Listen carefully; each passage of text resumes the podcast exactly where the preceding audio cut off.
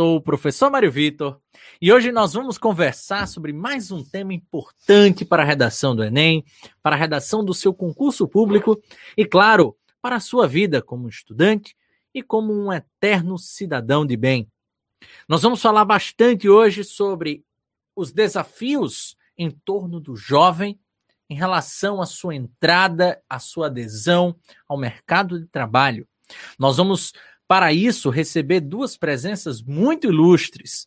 A do professor de História, também administrador de empresas e mestrando na área de Engenharia de Produção, o querido François Cavalcante, e do meu querido amigo, professor de Direito do Trabalho, Felipe Amorim. Só que antes de apresentá-los, a gente gostaria de falar um pouco mais sobre o tema de hoje, claro, trabalhar um pouco mais com o nosso editorial. Vamos juntos! Sabemos que o jovem hoje almeja sua inserção no mercado de trabalho. Porém, isso não é uma tarefa fácil. A inclusão no âmbito profissional proporciona crescimento, aprendizado, autoconfiança e principalmente responsabilidade profissional e pessoal. Essa tarefa, no entanto, raramente, mas raramente mesmo, é fácil. Tal período de amadurecimento, que representa a transição de uma área de conforto, normalmente o seu ambiente familiar, para o mercado de trabalho, pode gerar grande insegurança. Afinal, trata-se sempre de uma nova fase que está por vir. Contudo, essa experiência pode lograr êxito caso haja dedicação, força de vontade e principalmente persistência, a tão chamada continuidade durante todo o processo de aprendizado, tanto educacional quanto de ofício. O que fará deste jovem, principalmente de você, caro ouvinte e espectador, um profissional ainda mais qualificado, que busca sempre deter conhecimento, e que sabe nivelar seu equilíbrio emocional para um melhor amadurecimento. Dentro deste contexto, é fundamental estar, é fundamental estar atento às oportunidades oferecidas. A Lei número 10.097-2000, ampliada pelo Decreto Federal número 5.598-2005, determina que todas as empresas de médio e grande portes contratem um número de aprendizes equivalente ao mínimo de 5% e um máximo de 15% do seu quadro de funcionários, cujas funções demandem formação profissional. Uma das exigências dessa lei é que o jovem esteja devidamente matriculado e frequentando uma instituição de ensino, seja ela ensino fundamental, médio ou até superior.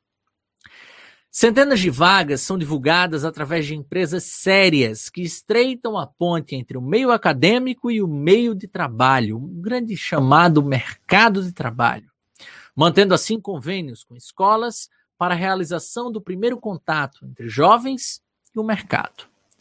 É o caso de CIEE, o Centro de Integração Empresa-Escola, e da Fundação Moody's, Além de oferecerem parcerias com instituições de ensino e universidades, ambas as instituições disponibilizam palestras e cursos para uma melhor qualificação.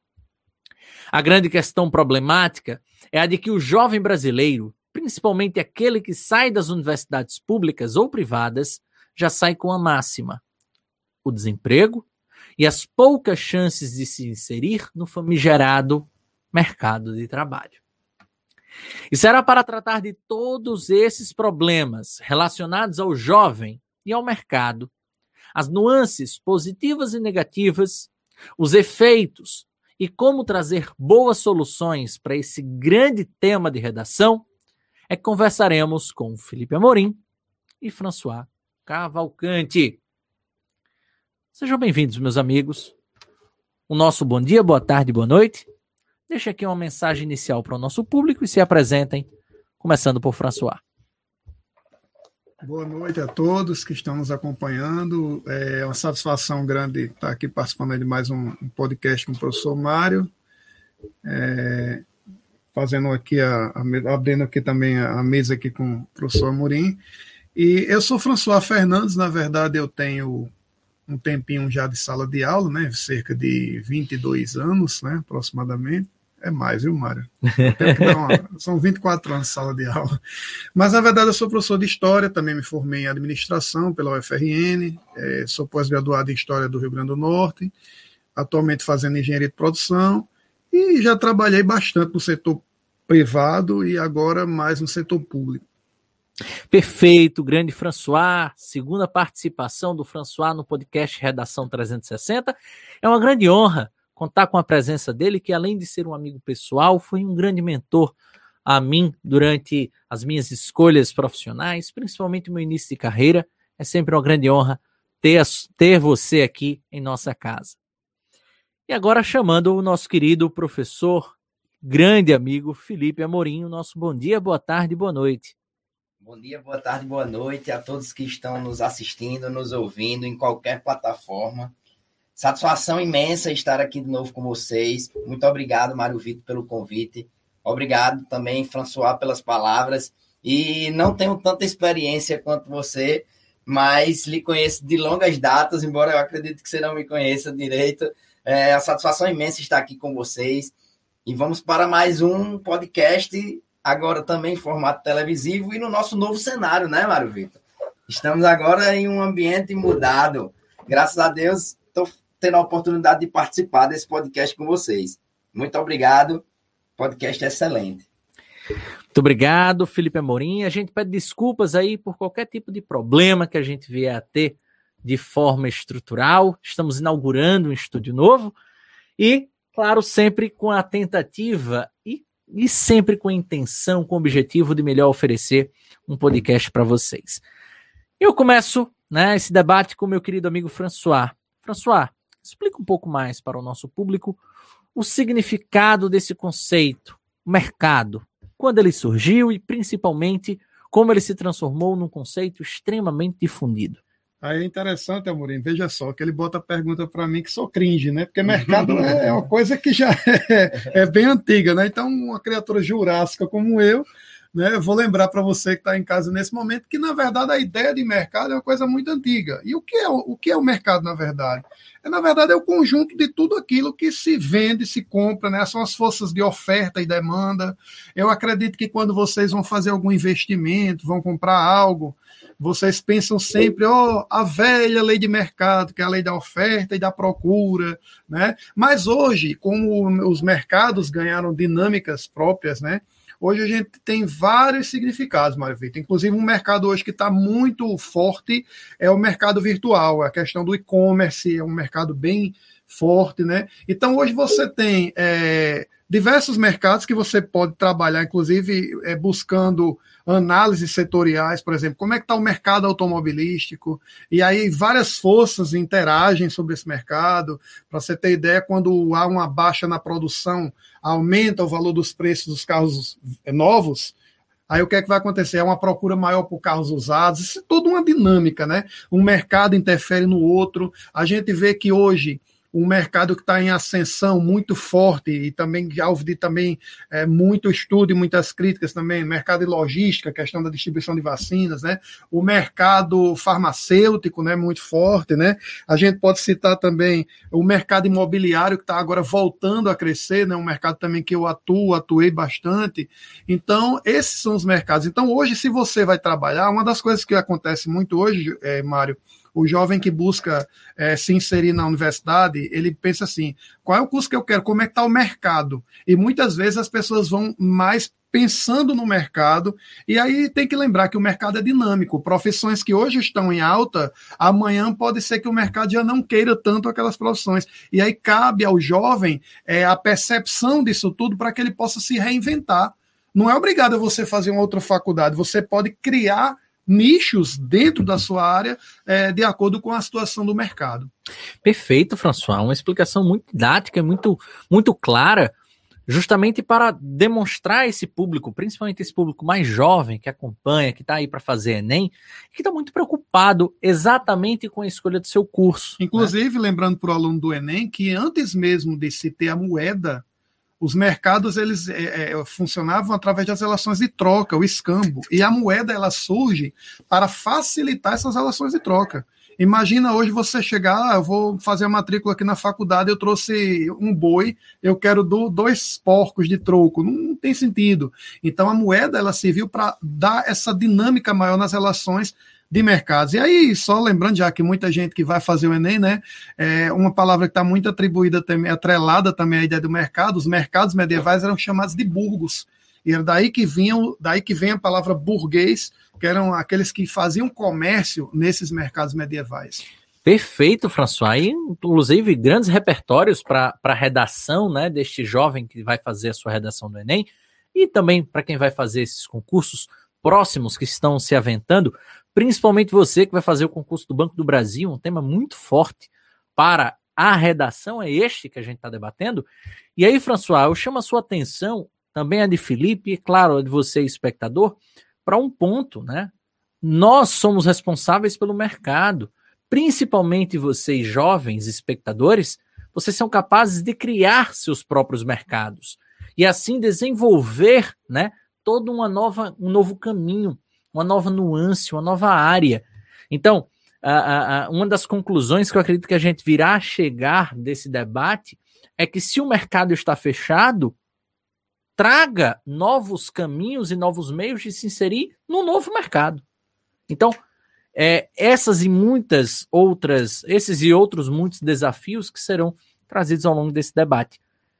Por falar nessa, nessas dificuldades, principalmente em inserção, Felipe Amorim, Quais são as principais dificuldades do jovem brasileiro em se inserir nesse mercado? Quais são os grandes desafios para ele? Então, Mário, o primeiro desafio que eu vejo para o jovem conseguir ingressar no mercado de trabalho é a questão da experiência, ou, digamos assim, a falta de experiência.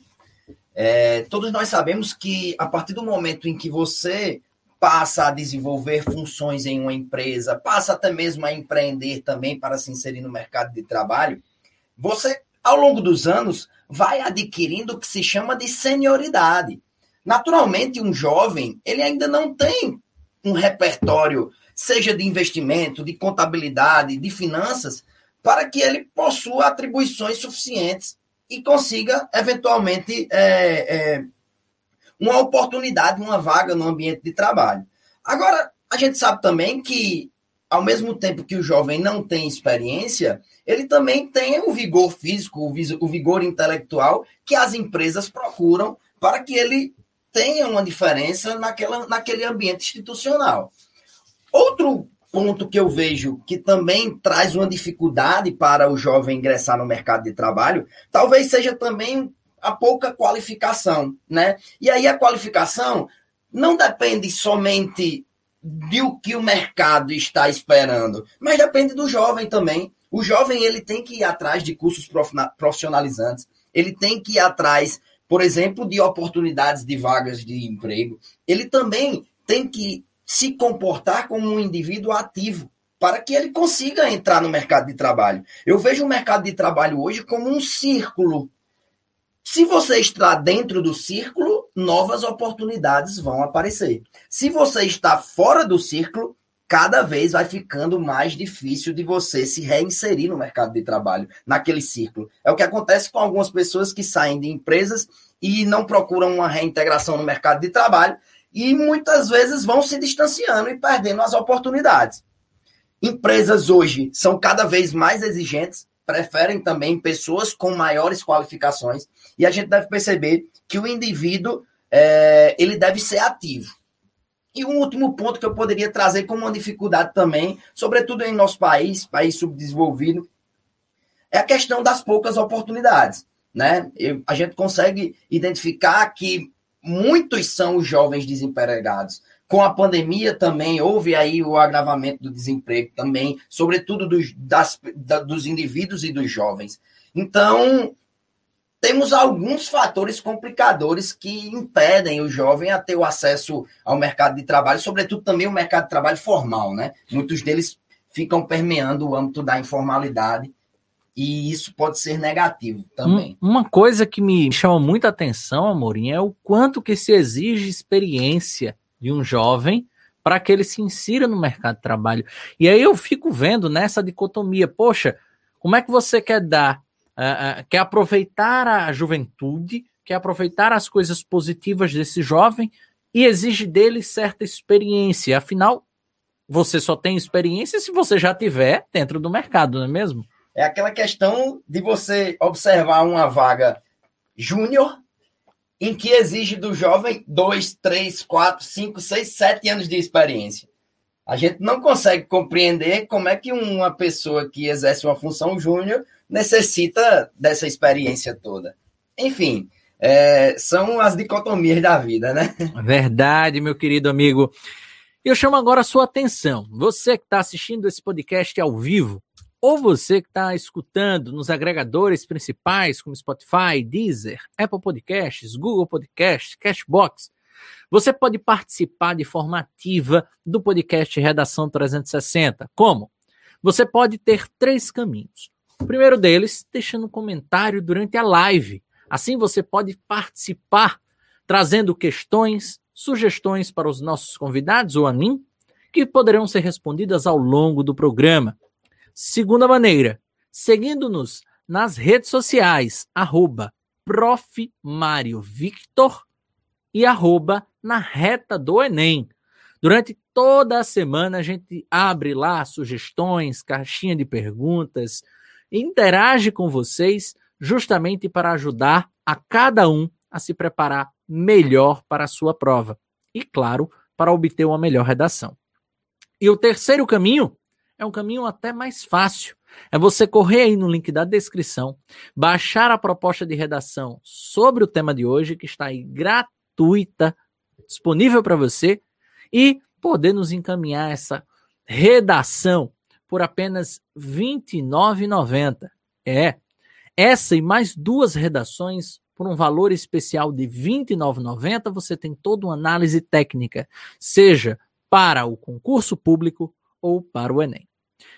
E aí eu continuo o debate com o nosso amigo François. François, como eu expliquei durante uh, o período prévio de apresentação, você é um cara de muita formação, não só em nível superior, como principalmente de experiência no mercado de trabalho.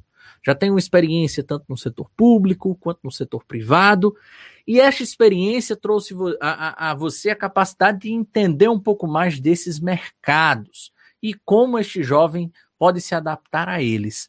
Você pode contar um pouquinho mais do que você enxerga disso tudo?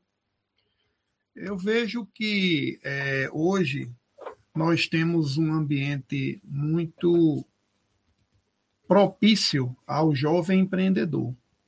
Apesar de que a gente tem as barreiras, né? inclusive professora Mariana, que é minha orientadora, ela destacou bastante quando a gente estuda inovação, né? lá na engenharia de produção, as barreiras para o empreendedorismo. Né? Então, a gente tem uma série de barreiras, e uma das barreiras que a gente mais é, dis discutiu nos vários artigos que a gente pôde é, estudar foi a questão da falta de financiamento, a falta de fomento, a falta de é, incentivo, apoio da, do, da própria, do próprio poder público.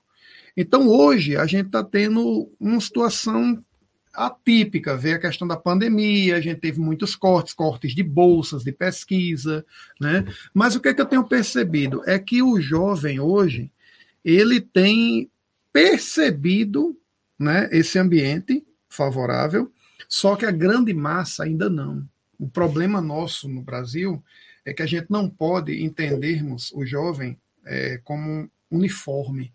Não, tem o jovem dos grandes centros que estão tendo acesso a um, conhecimento específico a determinadas situações, mas a gente tem uma quantidade de jovens muito grande que está meio que desprovida disso tudo. Então, essa, essa disparidade é uma preocupação que diminui a, a competitividade do Brasil. A, em termos é, é, de competição né, internacional. Agora, o que é que eu percebo? É, hoje, é, existe muito aquela ideia de que eu preciso trabalhar antes não tinha tanta pressão. Por exemplo, você se formava, depois ia trabalhar, depois começou a vir aquela dificuldade que fez com que muitos trabalhassem durante a faculdade. Eu fui um que trabalhei durante a faculdade, você outro que trabalhou durante a faculdade, eu acredito que você também. E hoje, que é que acontece? Os jovens ele está precisando trabalhar antes e não está conseguindo, muitas vezes, ou pegando subempregos. Esses subempregos ou esses subtrabalhos têm dificultado a sua formação. Então, o que é que a gente precisa no Brasil para poder melhorar e equacionar isso aí? Por que, que é essa tão dificuldade de contratar os jovens? Primeiro, o sistema educacional básico é muito falho. A gente não evoluiu na educação básica. A formação que os jovens estão saindo do ensino médio hoje é terrível. Olha, eu tenho pego hoje, tenho visto alunos que chegam no ensino superior, eu também tenho tido a oportunidade de, de aqui acolá interagir, trabalhar também no nível superior, já tive. Eu tenho encontrado alunos que têm saído do ensino médio e conhece muita coisa, por exemplo, sobre determinadas, é, determinados fatos e não conhecem outros. Eu vou dizer de uma forma até dura o que eu vou dizer. Mas existe muito aqui a, a ideia de que o aluno, por exemplo, ele sai entendendo muito sobre o nazismo, o que é correto, ele tem que saber, mas muito aluno não sai entendendo o que foi o comunismo, as atrocidades, não sabe o que é o Holodomor, não sabe o que é um gulag, né? E eu, como professor de história, eu não tenho que estar na sala de aula para dizer que o aluno vai ser de esquerda ou de direita ou de centro, ele é o que ele quiser. Agora eu tenho a obrigação de mostrar tudo ao aluno. Então, o que é que eu estou percebendo hoje? A gente está tendo jovens que estão saindo muito fechados num determinado mundinho, eu sou totalmente de esquerda, eu sou totalmente de direita, e aí eles acabam é, deixando passar muitas oportunidades de conhecer o todo e agir de forma plena, de forma a desenvolver seu potencial, sua habilidade.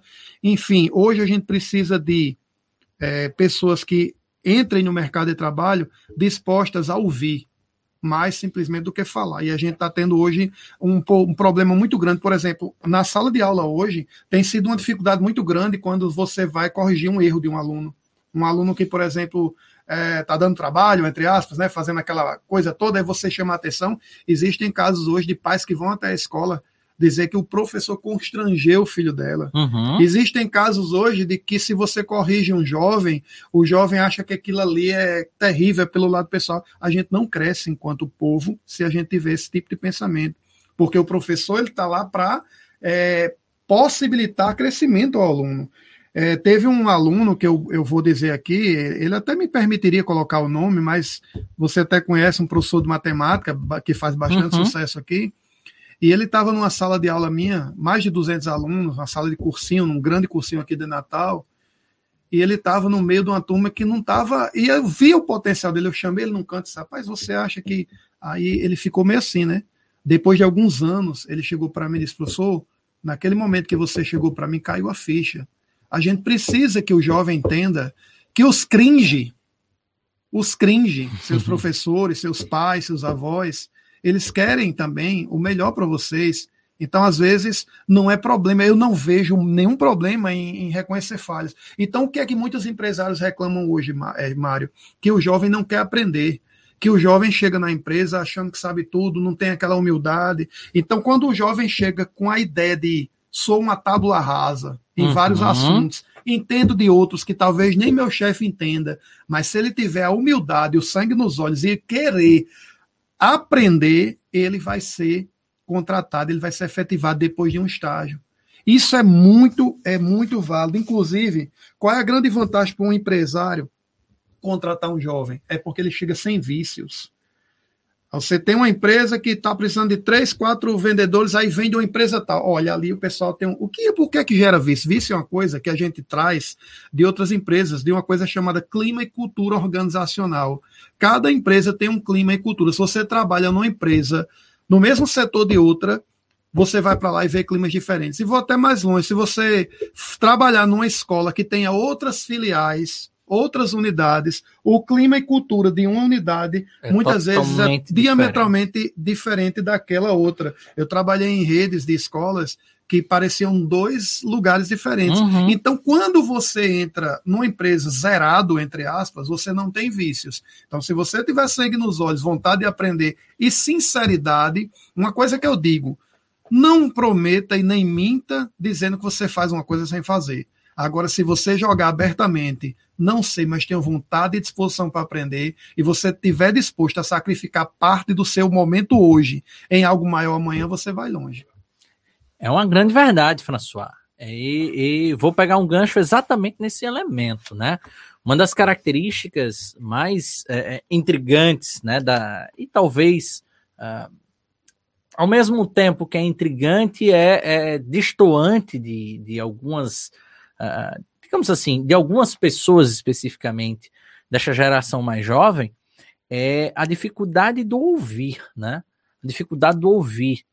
E aí eu fico pensando exatamente essa situação de será que ele está preparado e com humildade suficiente para chegar nesse ambiente novo, neste mercado novo, e, como você disse, ter a humildade de reconhecer que não sabe e que vai aprender? Eu fico me lembrando das aulas, das suas aulas de história, quando você trazia referência como quem eram os sábios? Eram os ancestrais, eram os as principais figuras mais idosas e com maior bagagem de vida, né? E hoje a gente ouve muito pouco essas pessoas. Na verdade, a gente tem pouquíssima paciência para ouvir os mais velhos, né? E aí não apenas essa geração mais jovem, talvez os cringe também. Tem muita dificuldade em ouvir quem tem mais experiência. Amorim, o jovem trabalhador tem conhecimento acerca das suas obrigações e direitos trabalhistas. Por que, que pergunto isso? Porque muitos desses jovens se inserem no mercado de trabalho, passam dois, três, quatro anos no subemprego, por exemplo, e não sabem que estão no subemprego. Ou até mesmo no emprego formal e não sabem, por exemplo, de pequenas obrigações, como imposto de renda, como, por exemplo, a questão do FGTS e assim por diante. Fala um pouco mais sobre essa questão aí para gente. Mário, eu acredito que a população brasileira no geral, ela tem muito desconhecimento acerca das leis que lhe garantem direitos, assim como também lhe impõem deveres. Fazendo um gancho com o que você estava dizendo, e, eu, e é o que eu não enxergo atualmente na atualidade, é que o jovem, a começar no seu primeiro, a sua primeira oportunidade de trabalho, ele não entende que o seu empregador exerce um poder hierárquico sobre ele também. Essa questão que vocês pontuaram sobre o jovem não saber escutar está umbilicalmente ligada ao direito do trabalho quando a gente vai expor a necessidade de o um empregado ter o dever de subordinação ao seu empregador. Então, se você tem a oportunidade de ingressar no mercado de trabalho, tem a oportunidade de participar de um ambiente corporativo de uma grande empresa, por exemplo, você, enquanto empregado, deve ter a consciência de que o seu superior hierárquico ele exerce sobre você é, uma determinada independência. Ele exerce sobre você o, o poder de direção, o poder de, de comando sobre as suas atividades. E o jovem, muitas vezes, ele peca nesse não ouvir e termina se tornando insubordinado. Inclusive, isso a longo prazo pode ser motivo de uma demissão por justa causa, pode ser motivo, inclusive, do rompimento do vínculo trabalhista, que lhe traria um prejuízo, já que ali estaria sendo dada uma oportunidade ao jovem. Outro fato também que eu vejo que o jovem não tem conhecimento é sobre os seus direitos. Assim como você disse o FGTS, o FGTS ele é garantido também para os aprendizes. A gente sabe que tem a lei do aprendiz, assim como você mencionou no editorial, que oportuniza, por exemplo, o jovem uma limitação de carga horária enquanto ele está trabalhando em uma empresa na condição de jovem aprendiz. A gente sabe, por exemplo, que essa lei ela traz oportunidades aos jovens é, entre 14 e 24 anos. A gente sabe também que o jovem aprendiz, no momento em que está com um contrato de aprendizagem ativa, obrigatoriamente também tem que estar participando de um, técnico, de um curso técnico científico informacional. Em paralelo, e também muitas vezes relacionado ao jovem, também existe a lei dos estagiários. A lei dos estagiários muitas vezes serve para que o jovem tenha uma primeira oportunidade em um ambiente corporativo, em um ambiente empresarial, e, e possa começar ali a, a, desenvolver suas habilidades e suas técnicas enquanto futuro funcionário, né? E a lei do estagiário, por exemplo, permite que os jovens, enquanto estejam é, exercendo o seu estágio, em épocas de prova, de avaliações na universidade, por exemplo, ele tem um direito à redução à carga horária. Então, o jovem não tem conhecimento acerca dessa lei e fica com medo, diz: não, acredito que o estágio pode me prejudicar no meu, no meu, no meu período de avaliação. Fica com medo de entrar, de acessar um ambiente de estágio. Mal sabe ele que os ambientes de estágios, de contratos de aprendizagem, de trabalhos voluntários, são muitas vezes a porta de entrada para o primeiro emprego e o acesso ao mercado de trabalho. E é justamente por desconhecimento à legislação que eu percebo que os jovens às vezes ficam reticentes em se inserir no mercado de trabalho. Muitas vezes eles não sabem quais são os seus direitos, também não sabem quais são os seus deveres e terminam perdendo oportunidades. Muito embora é, a gente saiba que cavalo selado só passa uma vez, né? O jovem que tem uma oportunidade para iniciar, para se inserir no mercado de trabalho, ele deve ser proativo e deve ingressar diretamente no mercado de trabalho para que ele consiga aí exercer uma carreira é, e que vá ganhando experiência, vá ganhando senioridade para que não lhe falte oportunidades de emprego. Com certeza, meu amigo. E aí eu chamo a sua atenção, caro ouvinte, caro espectador, para deixar seu like, se inscrever no canal na Rede do Enem, conferir conteúdos anteriores do podcast Redação 360. Esse é o episódio 72, ou seja, você tem aí à disposição quase, né, uma, quase não, uma enormidade de temas de redação e de explicações muito detalhadas, muito interessantes, com grande repertório sociocultural para você desenvolver uma excelente redação. Nós vamos continuar o bate-papo com meu amigo François. François, temos um, um, uma grande questão e uma grande barreira para as empresas e para esses jovens, que é a falta de investimento interno e externo, principalmente em capacitação e valorização do ensino. Eu chamo atenção principalmente para a ausência de crédito para startups ou para empresas que estão iniciando, a ausência praticamente de crédito para jovens ingressarem no ensino superior em uma carreira profissionalizante e o principal, a ausência de confiança de mercado.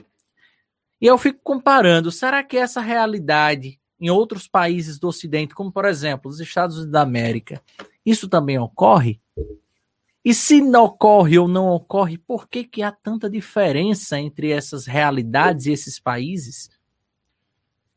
Veja só, é, questão dos Estados Unidos, uma coisa que é interessante, se a gente comparar com nós, conosco aqui, com o jovem brasileiro, primeiro que é uma mentalidade que a própria história, ela tem algumas teorias, mas eu posso destacar que a própria formação do jovem americano, ela perpassou por uma mentalidade calvinista, que desenvolvia muito a ideia do empreendedorismo, do você buscar o crescimento profissional, econômico, enquanto nós tivemos uma educação muito jesuítica, que de uma certa maneira contribuiu para aquela ideia de que se eu for muito rico, eu não sou de Deus, né? O pobre é quem vai ter o reino dos céus.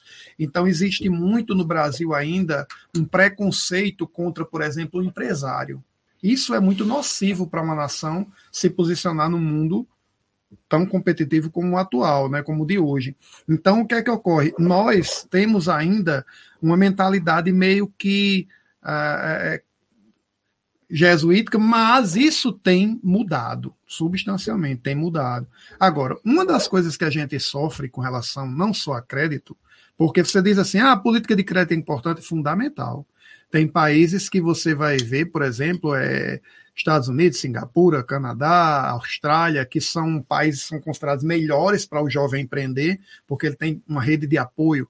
Mas essa rede de apoio não é só o crédito, é a condição que é dada esse crédito. Por exemplo, taxa de juros de 1% ao ano, taxa de juros de 2% ao ano. Enquanto que no Brasil, um, um, jovem empreendedor, ele não consegue uma taxa de juros baixa, porque para você ter uma, uma taxa baixa, você tinha que ter o quê? Garantias. E como você está começando a vida, você não tem garantias. Uhum. Você não tem patrimônio para. Ah, o Banco do Nordeste ele oferta uma taxa baixa. Você tem que deixar um imóvel lá de garantia, o que é que você tem? Então, esse aspecto a gente precisa melhorar com relação a, a, a, o, a taxa de juros em si, a, a disponibilidade de, de, empréstimos, a maneira como é colocado, os critérios que muitas vezes não são justos.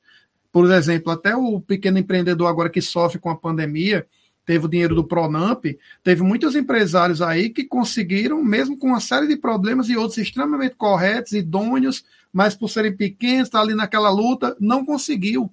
Então, a, a dificuldade para quem está é, encampando um negócio no Brasil de obtenção de crédito é muito grande. É uma das maiores barreiras. Aí a gente tem outras barreiras, como, por exemplo, ICMS é, é, na fonte. O, o, antes do produto chegar na sua loja, você já está pagando o ICMS é, aqui no estado, por exemplo. Então, a gente tem essas dificuldades. Agora, uma coisa que a gente precisa que o jovem compreenda, e o brasileiro ele tem um pouco mais de dificuldade, ele engatinha um pouco nisso, é, é, tanto que eu prego muito que as escolas têm que ter educação financeira, a iniciativa privada já está tendo educação financeira e empreendedorismo. Por que, que o público não pode ter? Deve ter, tem profissionais para serem contratados e mostrar ao jovem da escola pública que ele também pode ter cultura de poupança ao invés de ter cultura de endividamento. Você vê que a gente anda no centro da cidade, hoje o povo nem anda tanto, mas ali no, onde tem bancos, na Prudente e Moraes, ali no Alecrim, você não anda cinco metros, tem lá uma pessoa entregando um papel para você, faça um empréstimo, fale com a moça, empréstimo consignado. Isso é a cultura do endividamento que a gente precisa combater.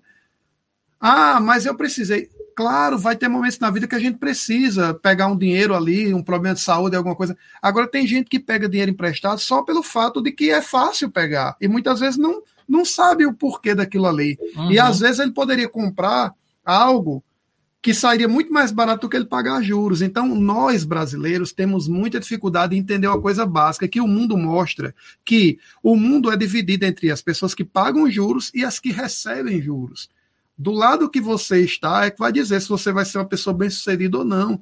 E aí muita gente pensa que ah, eu só posso investir se eu ganhar muito dinheiro.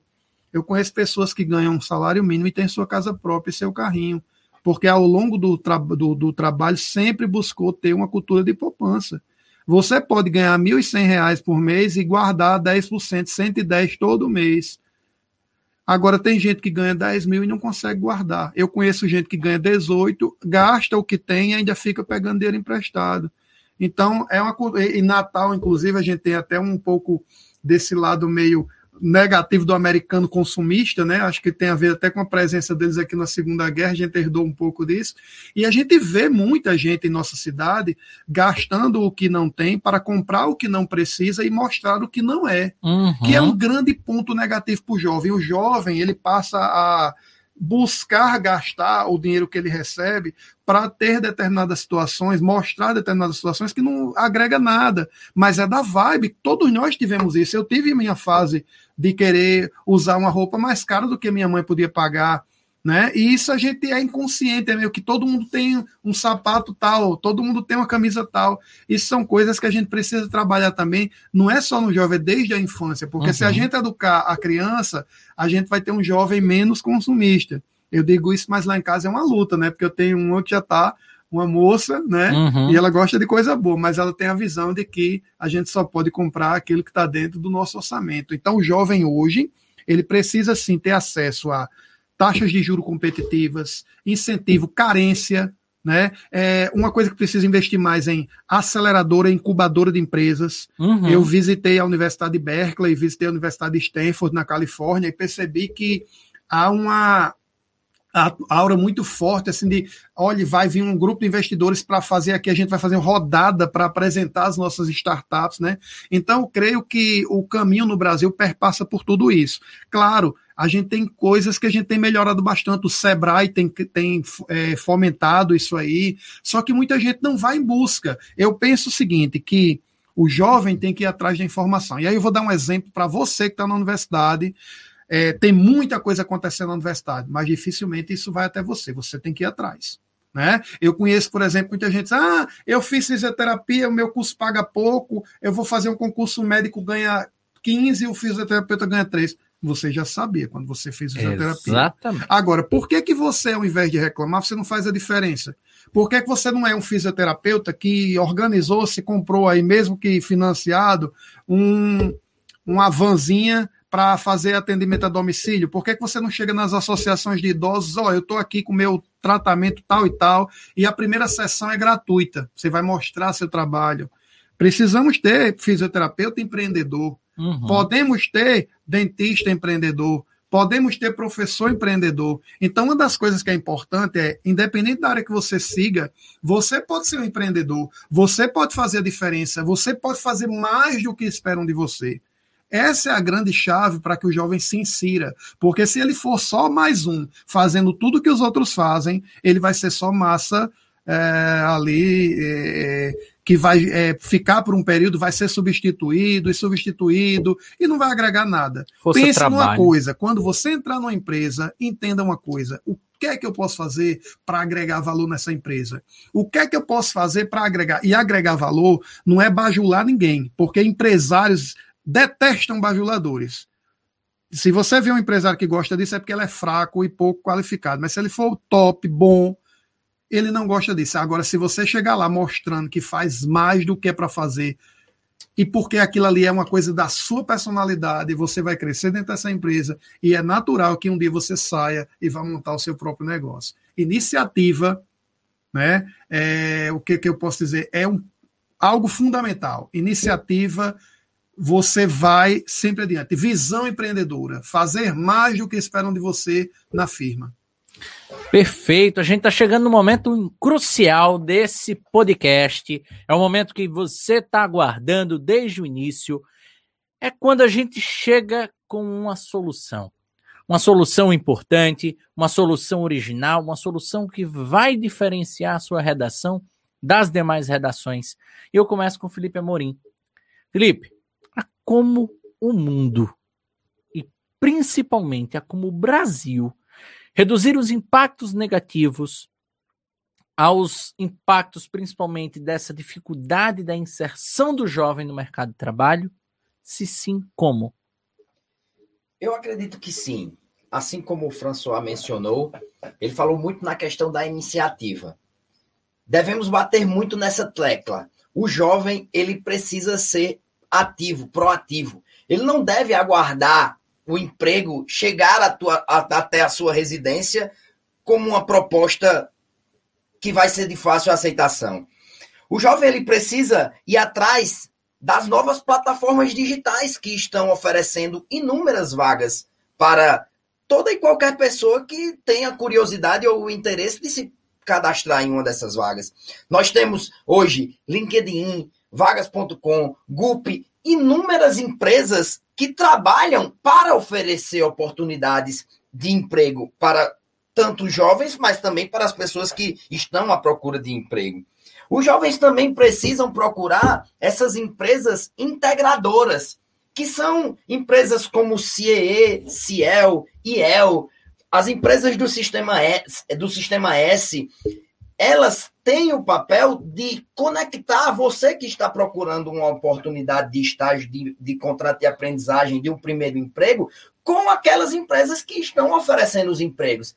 Então, você precisa saber por onde caminhar. O jovem, ele tem que ser ativo, mas ele não pode ser ativo em um ambiente que não vai não, não, não, não pode lhe ser atrativo. Ele tem que saber por onde ele caminhar, procurar essas empresas, os sites dessas empresas. Além disso, também, o jovem que tem iniciativa, ele também deve procurar empresas que dão match com o seu propósito. Você, se você tem um propósito empreendedor, você tem que procurar uma empresa que tem essa visão. Não deve se procurar, por exemplo, um ambiente público. Até mesmo porque a gente sabe que a atividade empreendedora hoje ela é muito mais fomentada no ambiente privado. Então você tem que também conhecer as suas habilidades, conhecer as suas competências, é, adquirir skills, como se fala no mercado de trabalho, para que você, quando vá procurar um emprego, consiga algo que lhe dê prazer, que lhe dê satisfação em trabalhar. Acredito também que o jovem precisa saber lidar com a ansiedade. Você não vai chegar em uma primeira empresa e certamente vai ser contratado para trabalhar nela. Você tem que ser incansável na busca para emprego. Eu tenho colegas que hoje trabalham em grandes empresas nacionais, trabalham em empresas internacionais, que apresentaram mais de 300 currículos, que se candidataram a mais de 300 vagas. Então, se você procura uma vaga, não consegue, se desestimula com aquela não aprovação naquele processo seletivo, você está ficando para trás. Você não vai entrar no mercado de trabalho se você não tentar, de forma ativa, proativa, procurar mais oportunidades também. E outro ponto que eu acho fundamental é que o jovem ele precisa ter a consciência de que muitas vezes exercer um trabalho voluntário, participar de um estágio não remunerado, também lhe serve como uma primeira oportunidade de buscar o primeiro emprego. Ou você acha que uma empresa vai contratar alguém que nunca fez um trabalho voluntário e não tem nenhuma outra experiência do que aquele que fez um trabalho voluntário?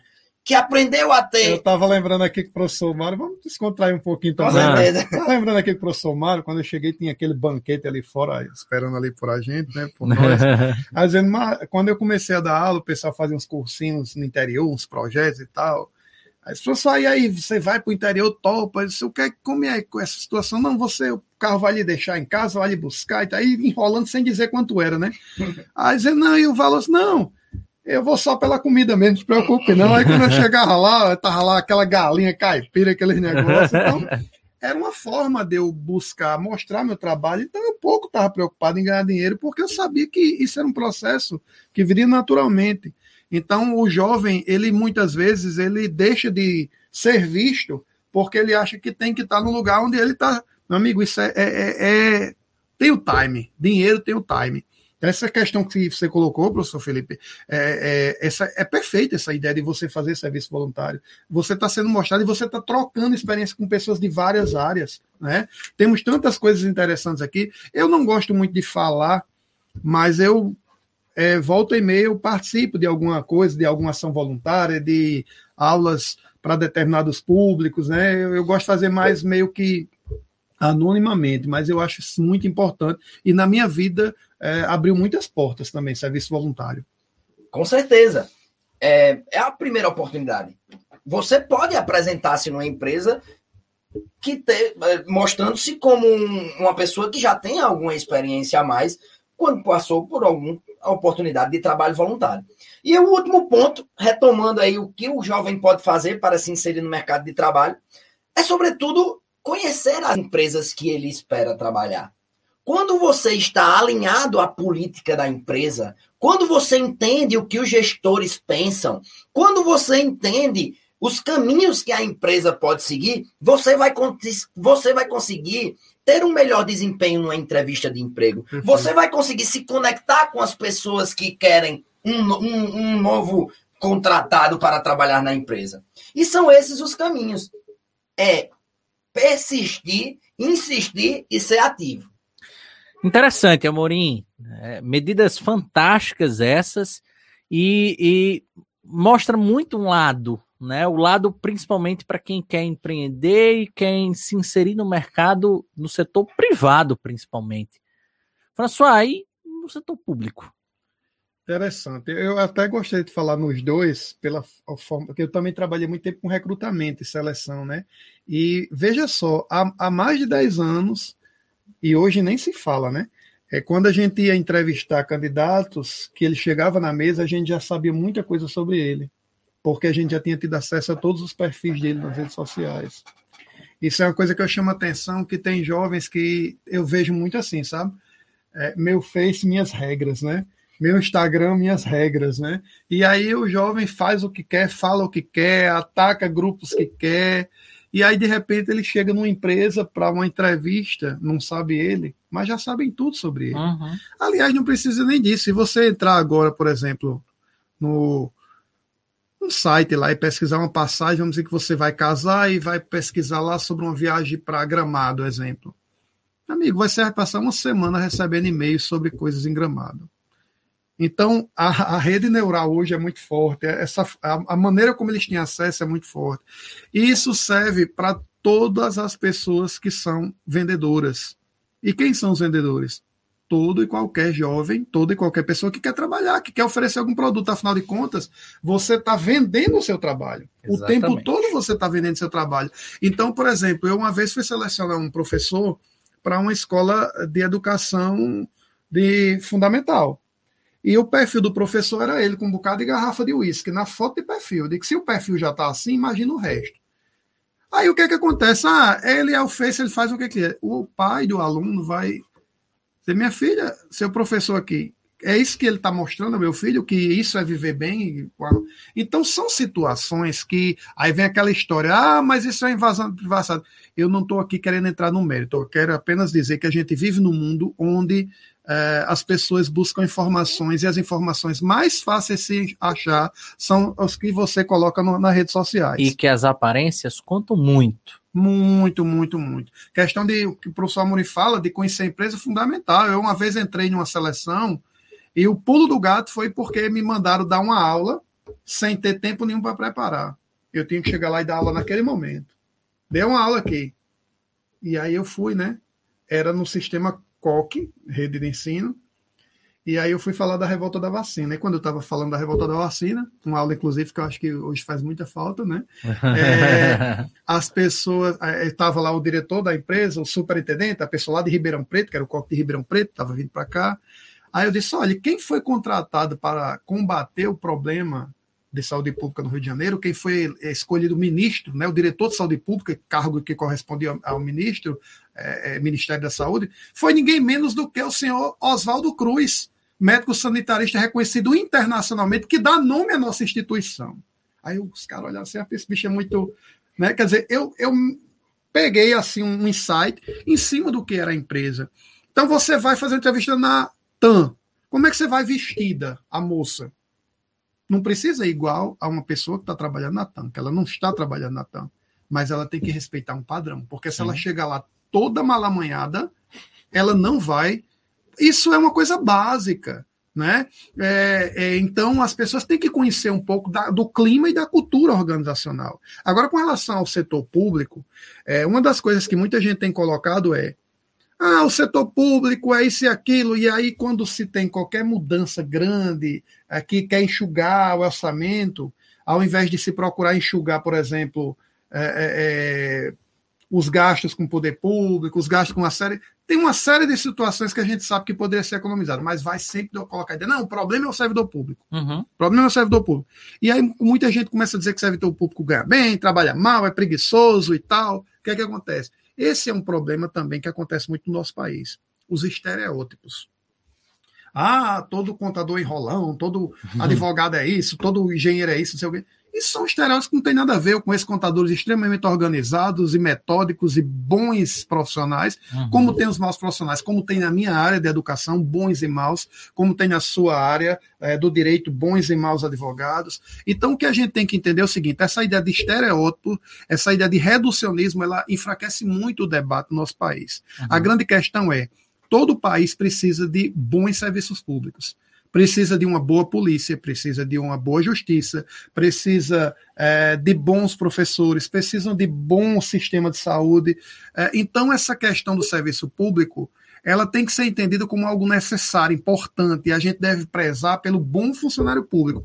E aí o que é que eu entro no mérito? O jovem brasileiro, muitas vezes, ele tem aquela ideia de que cara faz direito. Ele não quer ser um grande advogado de empresas internacionais, ele quer ser um promotor, um juiz, porque a ideia de que tem a carreira estável, vai ganhar bem, uhum. né? E nos Estados Unidos o cara não, eu quero ser advogado da Microsoft, eu quero fazer questões aqui para ganhar muitos milhões de dólares e tal. Essa mentalidade tem muito a ver com a nossa formação, nossa mentalidade jesuítica. Agora, se você é jovem e quer ser servidor público e está sendo criticado por isso, eu tenho que dizer uma coisa: coitado de quem está lhe criticando. Por quê? Porque você tem todo o direito, é lícito e válido você querer ser, querer ser um servidor público. E mais, a tendência é que cada vez mais você seja cobrado, não só nas provas, mas durante todo o seu exercício, porque é uma exigência da sociedade. A sociedade exige do servidor público. Por exemplo, qual é o problema que eu vejo na política brasileira hoje, seja de esquerda ou de direita? O cara está no poder e não pode ser questionado. E aí você que votou no cara da direita e Mário que votou no cara da esquerda, Aí ele fez uma coisa lá totalmente errada. Não, você não é do meu lado, que é isso. Quer dizer, então, que se eu votei, eu não posso nem criticar. O problema do brasileiro hoje é não cobrar. E o problema do político brasileiro hoje é achar que não precisa dar satisfações. Não importa se você é de esquerda ou de direita, você deve satisfações porque você é um servidor da população. Então a gente precisa, para crescer enquanto nação, melhorar a condição dos nossos políticos, a qualidade dos nossos políticos, mas para que a gente tenha isso, a gente tem que melhorar o quê? A nossa qualidade enquanto povo. Porque se formos um povo ético e se formos um povo que respeita é, o, a propriedade, o direito como um todo, a gente vai ser o quê? A gente vai ser melhor eleitor, a gente vai ser melhor servidor, a gente vai ser melhor político. Então o jovem ele tem que ser estimulado a buscar o sonho dele, seja no público ou seja no privado. Quero mandar um abraço aqui para galera que está acompanhando a gente, Ruth, Isabel, Natália Lins, né, o Leonardo Souza, é, o Lucas Lins, né? Então é isso, Mário. O que eu quero dizer para você é que se você é servidor público e você tem consciência do que você faz, não se deixe abalar pelas críticas certo? Se você é um funcionário da iniciativa privada que está ganhando pouco, está num emprego difícil, lembre que isso pode ser temporário, só depende de você. O que não pode acontecer é você ficar numa zona de conforto, seja público ou privado. Exemplo, se você está num emprego público, ali na prefeitura, está lá, é o que tem. Aquilo não precisa ser para a vida toda. Nada impede de você estudar e buscar posições melhores. Agora, você não tem o direito de massacrar quem precisa do seu trabalho. Uhum. Você tem que dar o melhor de você. Eu sou, eu estou aqui, minha função é essa, eu só ganho isso, mas eu estou aqui, eu tenho que prestar o melhor possível. Nada impede de eu dar um, alçar um voo maior.